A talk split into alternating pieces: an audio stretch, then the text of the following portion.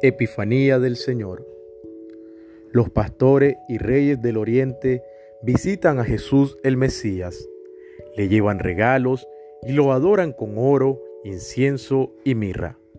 Cada 6 de enero, en la ciudad de Roma y en otros lugares del mundo, se celebra la solemnidad de la Epifanía, manifestación del Señor.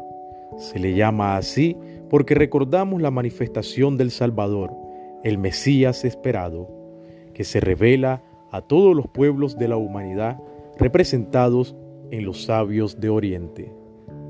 Reyes magos somos todos, caminantes, peregrinos, seguidores de un rostro que ilumina al más caído.